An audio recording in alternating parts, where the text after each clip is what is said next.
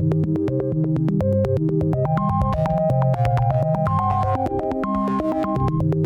onda, bandita? ¿Cómo están? Bienvenidos a un shuffle más. Yo soy Kika y hoy vamos a hablar de tres películas que puedes encontrar en cine. Películas de alto presupuesto y de grandes distribuidoras. Eh, para empezar, vamos a hablar de El Hombre del Norte que trae Universal.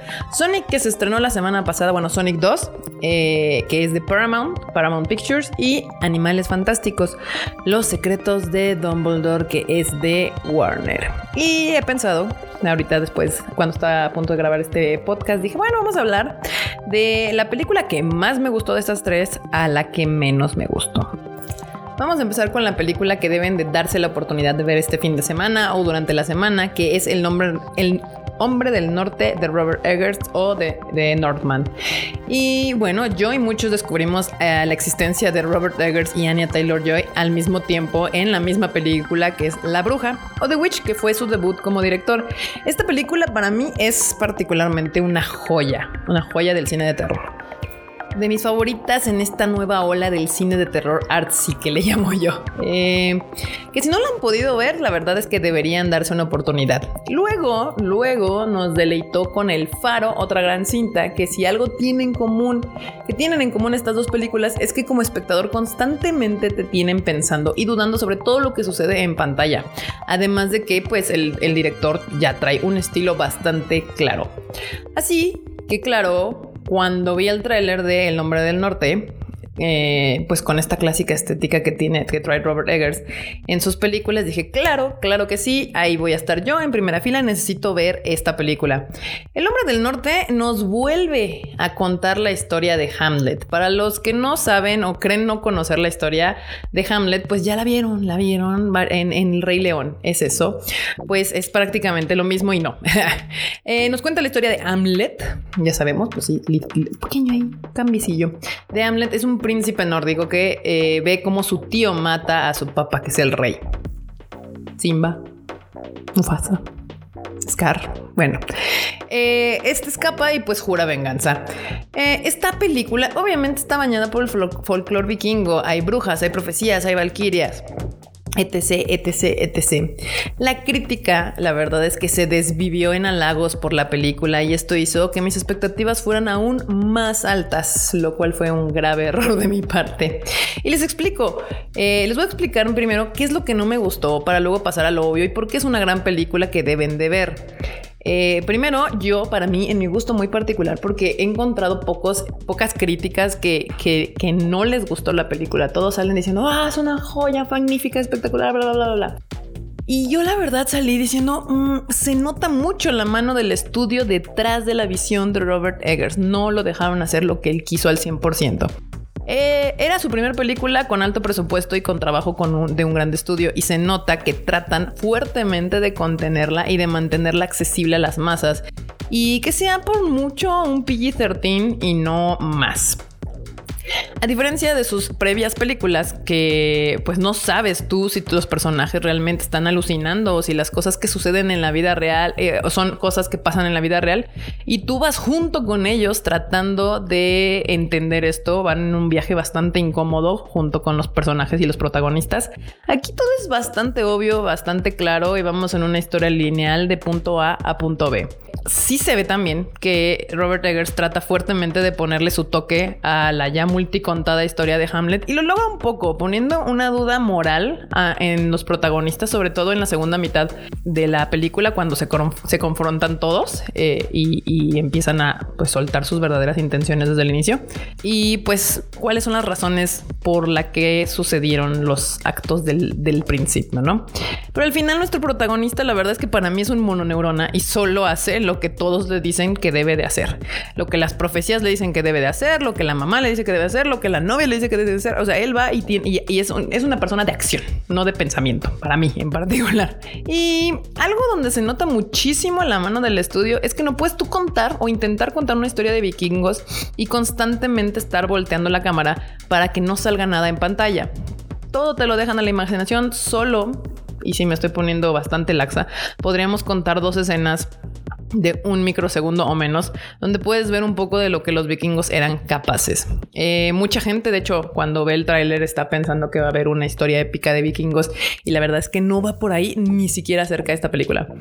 Así que para mí, de la trilogía de Eggers, eh, esta es la menos exitosa en mi punto muy particular de vista. Es la más fácil de digerir, la que probablemente recaude más en taquilla, pero no es ni de lejos la mejor película del director. Para mí, su ópera prima, La Bruja, sigue siendo la mejor película.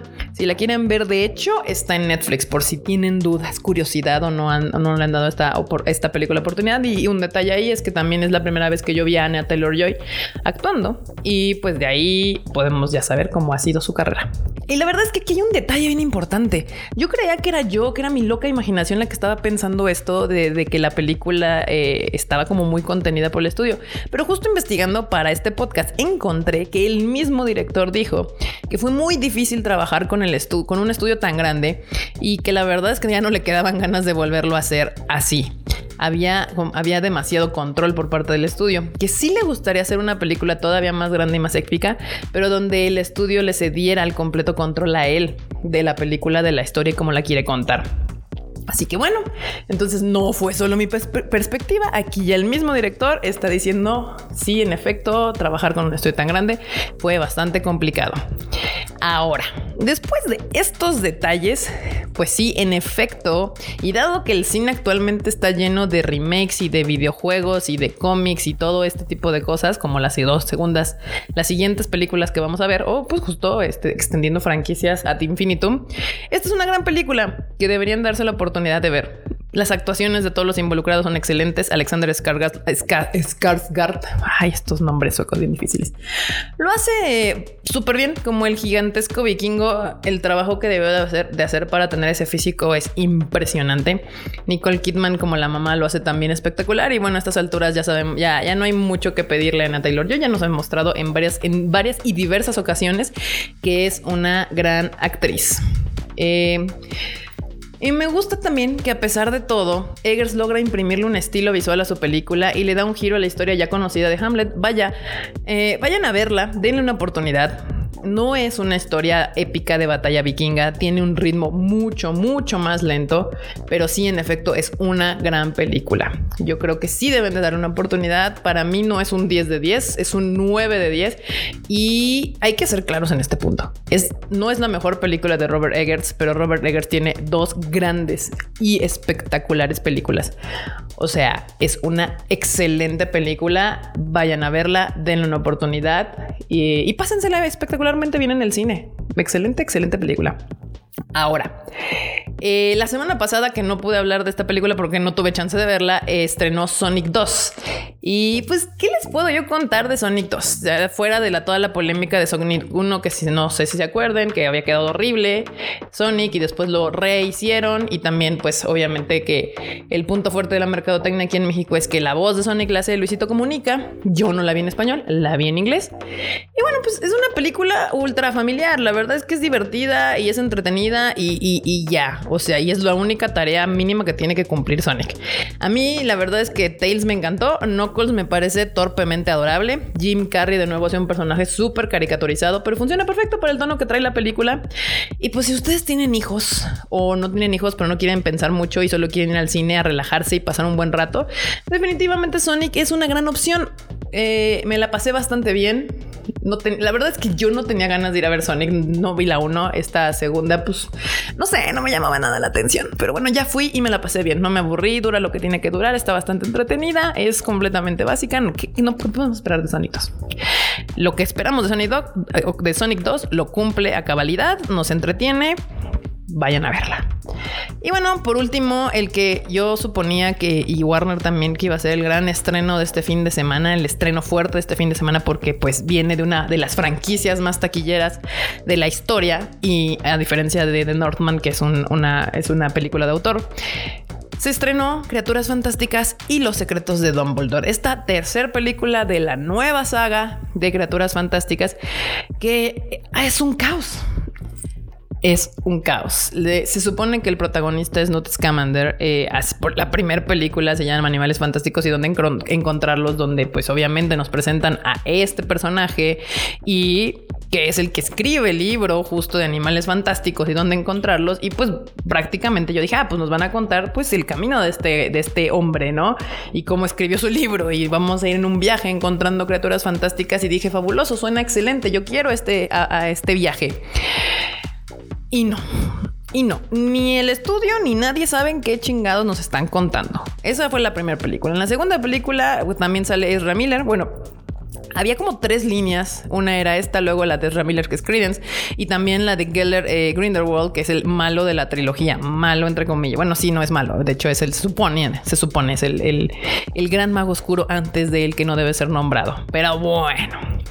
Esta saga, la verdad es que ya deberían de terminarla por el amor de todos los magos. Se ve a kilómetros que está hecha con toda la intención de seguir exprimiendo el mundo mágico de Harry Potter y con cero interés y respeto por los personajes. Con esto dicho, esta es la mejor cita de las tres. Les, les voy a decir la neta. ¿Y por qué? Eh, porque por fin gira en torno a, un personaje que todos quieren y recuerdan, como es Dumbledore. Y bueno, pues su novio, que es obvio, por eso se llama Los Secretos de Dumbledore. O sea, su novio es Geralt Grindelwald. Ese es el gran secreto de, de Dumbledore que te dejan claro en el minuto 3 de la película. Y lo repiten varias veces. Eh, el ya conocido mago oscuro antes de que, pues justamente fuera Voldemort. Y bueno, ¿qué quiere Grindelwald? Es que es que se me, lo, molesta. Lo que quiere Grindelwald, pues, pues claro, como todas estas filosofías fascistas que existen en el mundo y cada vez vemos más, pues es nosotros contra ellos. Él lo que quiere es acabar con todos los moguls, los, los no magos, los animales, como él nos ve a los gente que no tenemos magia. eh, porque obvio, obvio para él, pues los magos son seres superiores cómo intenta llevar a cabo este gran plan, lo cual me parece que es sumamente estúpido. Bueno, o sea, en la segunda película termina en la cárcel o más bien perseguido por la justicia, porque obviamente pues ya se sabe cuál es su plan. Y bueno, en esta película el plan es que lo dejen de perseguir y que se vuelva el ministro presidente o máximo jefe de todos los magos. Ese es el gran plan de Grindelwald para que desde ahí, desde el poder, pueda destruir a los moguls. Y bueno, parte de esta historia es que Dumbledore y él hicieron un pacto de sangre cuando estaban morros y enamorados para que ninguno de los dos pudiera atacar al otro. Eh, es, eso. Y bueno, pues, ¿qué pasa? Dumbledore, como suele hacerlo Dumbledore, manda a alguien más a pelear sus batallas. No se enojen conmigo, así es como lo suele hacer. Porque bueno, en este caso, pues no puede por el pacto de sangre, ¿no? Y, ahí están, pues, nuestro querido Newt Scamander, su hermano. Eh, ahí pasan cosas con Credence y demás. Se junta una bonita banda para ir a detener a Grindelwald y sus malas intenciones. Eh, la película dura, bueno, casi, dura casi dos horas y media. Y si hay, un hay unos momentos en que yo decía, bueno, ya empezaba a ver el reloj. Cuando yo empecé a ver el reloj viendo una película es una pésima señal. Es aburrida, es, es sosa. Mm, ¿Cómo haces que una película que trata de magia no, no tenga ninguna magia? No, esa, esa es mi pregunta como les decía, desechan personajes eh, en los que trabajaron en la segunda película. Se supone que Credence, toda la película 2 nos andamos preguntando de dónde viene Credence, quién es, de dónde salió, cuál es su familia. Al final de las dos nos dicen que es un Dumbledore y termina, porque la acabo de ver, termina con él un gran, teniendo un gran poder y junto con Grindelwald se supone que van a cambiar al mundo. Bueno, pues en esta película todo eso se les olvidó y pues pasa a quinto plano, a sexto, veavo plano y ya se nos olvidó. También se nos olvidó la novia de, de, de, Nux Scamander y también Queenie me la mandan a, la banca y salen nuevos personajes y, están chidos, me caen bien, pero, pero entonces ahí es donde se nota que, que no hay una coherencia, no hay un plan detrás de este asunto, solo están respondiendo a todo, a las situaciones, a la intención de vender y, y no hay, no hay, no hay, no hay una cohesión clara de esta película. Una nota a favor y que algunos no estarán muy de acuerdo con esto es eh, que independientemente de las razones por las cuales Johnny Depp ya no es el personaje de, de Geralt Gellert, de Gellert Grindelwald, y ahora el, el, actor que lo representa es Matt Mikkelsen, a mí me gustó más Matt Mikkelsen. ¿Por qué? Porque para mí Johnny Depp era un malo muy caricaturizado. Era soy malo, soy la maldad, témanme. En cambió Matt Mikkelsen hacia Grindelwald como un malo más sofisticado, más magnético, más este personaje que le compras y el que dirías, bueno, sí creo que pueda convencer a gente buena y a gente mala de seguir sus pasos y que de alguna manera te engañe y puedas uh, pues estar de acuerdo en que matar a un chingo de gente está bien. Eso es lo que hace súper bien Matt Mikkelsen. Mientras que para mí Johnny Depp lo hacía muy en caricatura. Yo sé, he leído por ahí que muchos extrañaron a Johnny Depp. Pero para mí Matt Mikkelsen lo hace espectacular. Eh, bueno, también Jude como Dumbledore lo hacen bien. Realmente para mí ellos dos son los que cargan la película. Ah, la única escena que me pareció algo mágica, pues es cuando este Scamander entra, la que hemos visto, de hecho, en, los trailers, que entra a salvar a su hermano a una cueva cárcel y hay unos cangrejitos, este, slash escorpiones ahí adentro, que obviamente matan a los que están ahí. Y está cagada, está divertida, está eh, te, da, te hace sentirte estresado un poco y demás. Eso es lo, para mí lo mejorcito. Todo lo demás sucede y es completamente irrelevante.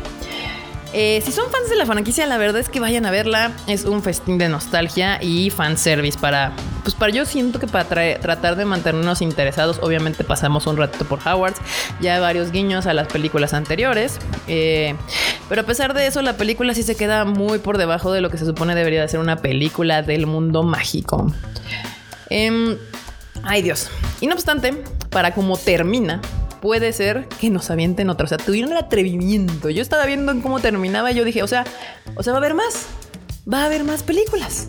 Porque pues necesitamos ver cómo detienen a Grindelwald. Y no sucede en esta película. Una cosa que magistral, mejor actor, mejor actriz, mejor todo. El chilling lo amé. Y yo amo todos los animalitos que, tiene este y que trabajan con eh, Scamander. Chilling, best character. Ya para terminar, la verdad, bandita, es de que yo voy a hacer como que no existen estas películas. Para mí son las originales y San se acabó. Si salen más, obvio la voy a ir a ver porque pues me encanta el cine y me encanta ir a ver películas. Pero la verdad es que ya deberían de darle fin a este asunto. Por favor, por favor, tantito respeto. Y bueno, eh, pues eso es todo, bandita. Son las tres películas grandes que hay este fin de semana. Eh, hay variedad, pueden escoger. Y pues nada, yo soy Kika. A mí me pueden seguir en mis redes sociales como KikaMX en todos lados. Y los escuchamos la siguiente semana en el próximo Shuffle. No se les olvide suscribirse aquí al podcast y a los demás, los demás podcasts que tenemos en el Tadaima: el Rage Quit, el Animal Divan y pues el Shuffle. El otro ya no lo cuento porque hasta que no se ponga a hacer un podcast diario, yo no lo voy a promocionar. Si no, pónganle Tadaima MX en el Spotify y ahí les van a salir todos nuestros podcasts. Muchísimas gracias por escucharme, bandita, y nos estamos viendo la siguiente semana escuchando. Bye, chi.